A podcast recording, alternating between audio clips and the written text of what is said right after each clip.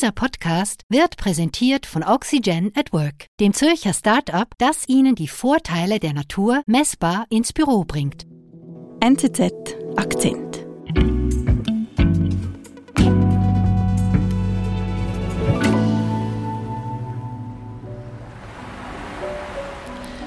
Es ist Herbst, ähm, es ist aber ein ziemlich warmer Tag. Ich bin in Budva, das ist eine malerische Kleinstadt an der Adria in Montenegro.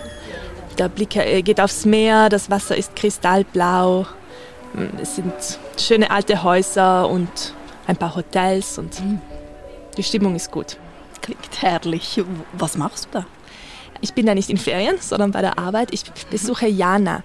Jana ist eine resolute Frau, groß und blond und sie hat knallroten Lippenstift und Jana sitzt mit ein paar Kolleginnen um einen Couchtisch und sie diskutieren auf Russisch. Sie sind Russinnen und Russen. Worüber sprechen Sie?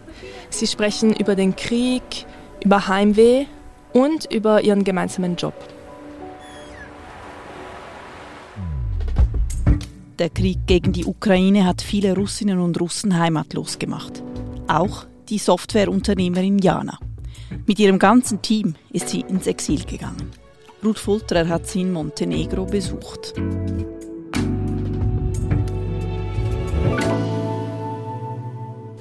Also Ruth, wer ist denn diese Jana? Äh, Jana ist 34. Äh, sie ist aufgewachsen in Krasnojarsk. Das ist eine Stadt in Sibirien. Mhm. Und sie ist Informatikerin und hat vor ungefähr acht Jahren selber eine IT-Firma gegründet. Okay, was ist das für eine Firma? Die Firma heißt Beda Software und sie hat sie mit ihrem Mann gegründet, damals in ihrer Heimatstadt. Und sie machen Gesundheitssoftware, also zum Beispiel Apps, die die Daten von einem Fitness-Tracker verknüpfen können mit den Daten von, dem, von der Gesundheitsbehörde aus dem Krankenhaus. Also Jana ist Unternehmerin, sie ist die Chefin dieser Firma. Mhm. Und es, diese Firma funktioniert vor allem remote, also die meisten Leute arbeiten von zu Hause aus. Läuft die Firma gut? Ja, das ist eine junge Firma, aber sie entwickelt sich sehr gut. In dieser Nische von Gesundheitssoftware haben sie Kunden auf der ganzen Welt gefunden und auch immer neue Leute dazu geholt, zum Teil Freunde, die sie noch aus dem Studium kannten, aus dem Informatikstudium. Mhm. Und sie ist dann auch so 20 Angestellte gewachsen. Die sind alle zwischen so 30 und 40 und in ganz Russland verteilt. Trotzdem ist der Teamgeist gut. Also sie treffen sich, sie arbeiten getrennt, aber treffen sich immer wieder. Zum Beispiel machen sie mal so ein Schnee-Weekend, gehen Snowboarden. Und es ist eigentlich, sie sind enger als Arbeitskollegen, sie sind so recht familiär als Firma. Mhm. Eigentlich also alles wunderbar. Und dann kommt der 24. Februar. Also der Krieg bricht aus. Genau, Putin greift die Ukraine an und für Jana ist das ein Schockmoment, mhm. aber auch ein Schlüsselmoment. Inwiefern? Es wird ihr einfach klar, sie, sie erträgt das nicht, sie kann nicht in diesem Russland bleiben, wo Putin regiert und das mhm. Nachbarland überfällt. Und sie hat aber auch Angst, weil ihr Mann, also sie fürchtet schnell, dass ihr Mann eingezogen werden könnte als Soldat. Mhm. Und was macht Jana da? Also sie ist einfach unter Schock so von diesen Bildern aus der Ukraine, die ja auch wir gesehen haben. Und aber für sie hat das natürlich andere Konsequenzen und sie überlegt dann, wie weiter und sie nimmt ihre Kopfhörer und startet einen, einen Call mit all ihren Mitarbeitern. Mhm. Und sie sagt ihnen, ich kann nicht hier bleiben, ich will das Land verlassen und sie bietet ihnen an, mitzukommen mit Partnern und mit Familie. Also praktisch mit der ganzen Firma auszuwandern. Die ganze Firma soll ins Exil umziehen. Okay. Wohin will sie denn gehen? Hat sie da schon einen Plan? Nicht direkt, aber sie ist gut vernetzt. Sie und ihr Mann haben diese Firma oft im Ausland vorgestellt, was sie machen auf Tech-Konferenzen. Mhm. Und ihr Mann geht dann auch in den ersten Kriegstagen nach äh, in die Türkei und schaut von dort aus weiter, wohin sie so langfristig ziehen könnten. Mhm. Und sie bleibt währenddessen in Russland, sie haben auch eine kleine Tochter und sie reist mit ihr in die Heimatstadt, wo sie herkommen und schaut, dass sie einen Pass kriegt und so weiter, bereitet alles vor zum Ausziehen. Und ungefähr nach einer Woche, so ist Anfang März, fällt die Wahl auf Montenegro. Okay. Warum Montenegro? Also Montenegro ist erstmal nahe bei der EU Es ist auch für Russen attraktiv, weil viele Einheimische Russisch sprechen. Das haben sie entweder im alten Jugoslawien gelernt oder durch den Tourismus, weil eben viele Russen nach Montenegro schon lange kommen, um dort ihren Urlaub am Meer zu verbringen. Und dann ist noch dieser Punkt, dass es sehr einfach ist, im Montenegro Papiere zu kriegen. Also es gibt lockere Regeln, wenn man dort eine Firma gründen will und auch Mitarbeiter nachholen. Das ist ja auch genau Janas Plan. Also sie will diese Firma, diese Beda Software IT-Firma, will sie ja nach Montenegro ins Exil bringen eigentlich und äh, hier weiterführen. Genau, das ist passt zu ihrem Plan. Und ja, ihre Mitarbeiter sagen, sie hat ein Rückgrat aus Stahl. Also sie setzt sich durch, weiß, was sie will. Und genau, und sie will einfach aus Prinzip nicht in Putins Russland bleiben. Und ihre Mitarbeiterinnen? Ja, also da gab es schon bei manchen, also es war nicht für alle so klar wie für Jana. Bei manchen gab es Zweifel, aber sie konnte sie überzeugen. Die meisten haben sich einen Ruck gegeben und entschieden, sie gehen auch mit. Mhm. Und da ist zum Beispiel neben Jan und ihrem Mann, gibt es noch Mischa, das ist ein Lockenkopf, so ein großer, stämmiger, junger Mann, sehr gut in Informatik und äh, so eigentlich Punk und Anarchist. Also so, so. Dann gibt es Ivan, das ist ein netter Familienvater, so eher ein, äh, Typ mit Karo-Hemd und Brille, der mit Frau und zwei Töchtern umzieht.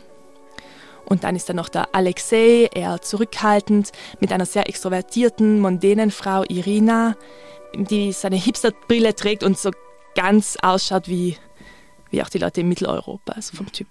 Also die alle sind mit Jana mitgegangen ins Exil. Also sie hat von fast allen Mitarbeitern, hast du vorhin gesagt, eine Zusage bekommen, dass die mitkämen. Was macht Jana jetzt als nächstes? Genau, also sie schickt Ivan und ihren Mann vor die beiden sind eben eingereist so, und organisieren die ersten Schritte in Montenegro. Mhm. Weil sie müssen ja Sachen organisieren, zum Beispiel eine Wohnung, Lizenz, um die Firma eröffnen zu dürfen.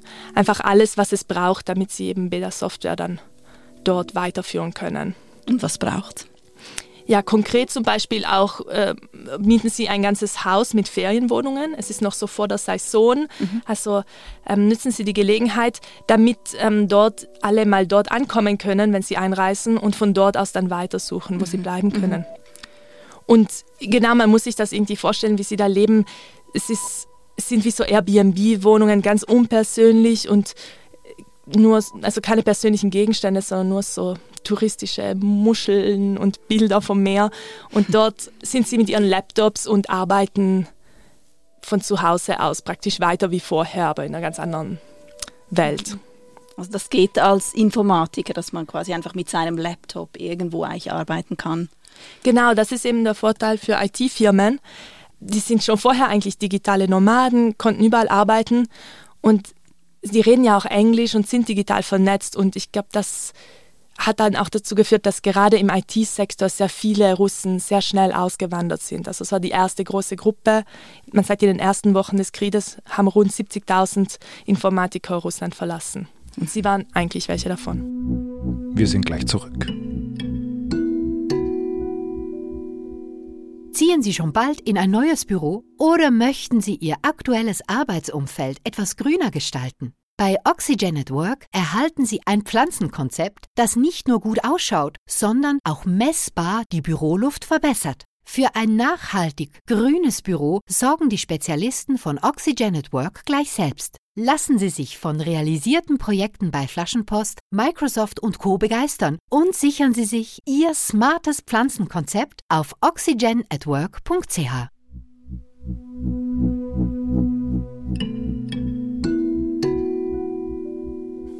Also gut, Jana ist nun mit ihrer IT-Firma Beda Software in diesem kleinen Küstendorf in Montenegro gestrandet. Du hast anfangs erzählt, dass du sie da besucht hast. Was hat sie dir denn erzählt? Lief das reibungslos ab? Genau, ich war im Herbst da und habe mich ihnen dann in dieser Runde unterhalten. Es war wirklich sehr nett und mir einfach erzählt, wie das für sie war. Und es waren viele Sachen auch nicht einfach. Also einmal bürokratisch war es extrem schwierig, ein Bankkonto zu eröffnen. Und sie hatten aber ihr Geld in Russland, an das konnten sie nicht mehr kommen mhm. wegen der Sanktionen. Das heißt, es war ziemlich kompliziert, dass sie überhaupt erstmal die Mietkaution zahlen konnten und so Sachen. Und dann dazu kommen Alltagsprobleme, weil die Leute bei Beda Software haben einen Job, aber die Frauen vielleicht nicht oder die Männer, die mitgekommen sind, die Partner. Die Kinder brauchen eine Schule, sie suchen Wohnungen und sie sind nicht die einzigen, die geflüchtet sind. Also es gibt auch andere Ukrainer und Russen und alle suchen Wohnungen. Die Wohnungen sind ziemlich teuer. Und dazu kommt auch, dass es emotional nicht einfach ist. Wie, wie meinst du das? Ja, Jana zum Beispiel hat natürlich Schuldgefühle. Also sie macht sich Vorwürfe, habe ich genug Beitrag geleistet eigentlich, um dieses Regime und dann eigentlich, ja, um da irgendwie was dagegen zu machen. Mhm. Und dann zugleich treffen sie in Budva auch auf Ukrainer. Und deren Schicksal berührt sie natürlich. Das sind Leute, deren Städte zerbombt sind. Und also Jana fühlt sich da schon noch ein bisschen mitschuldig. So. Und die mit anderen Mitarbeiter eben, denen geht es ähnlich. Sie kämpfen mit Heimweh. Mischa zum Beispiel hatte wirkliche Depressionen. Mhm. Und Irina hat zum Beispiel sehr viel äh, demonstriert, damals, als sie noch in, vor längerer Zeit, als sie in Russland war und fragt sich jetzt eben auch, habe ich genug gemacht oder warum habe ich eigentlich aufgehört und versucht irgendwie ihren Freunden im Ausland auch zu erklären, nicht alle Russen sind gleich, wir ja. denken anders. Und dann ist noch Ivan, der hadert damit, dass seine Frau sehr lang keine Arbeit findet und er fragt sich, ob er vielleicht die falsche Entscheidung getroffen hat, weil er auch sieht auf Instagram so die Freunde zu Hause für dieses Leben mhm. irgendwie sehr lange noch normal und genau, er hat irgendwie Angst, ja, ist das alles das Richtige? Also es macht sich eigentlich jeder so in seiner Situation halt sehr viele Gedanken. Es ist für alle sehr schwierig.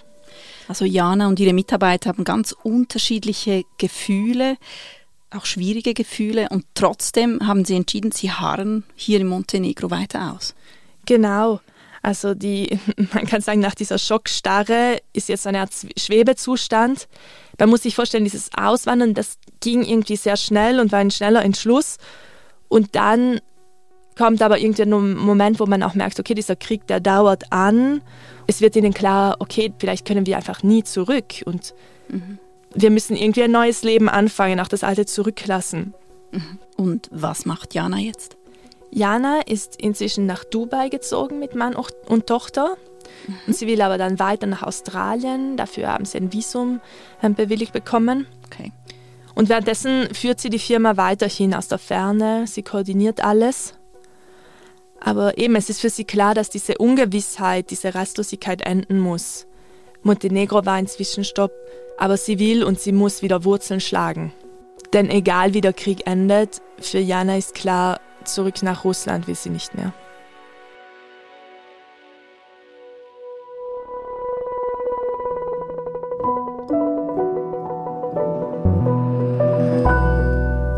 Liebe Ruth, vielen Dank. Danke dir.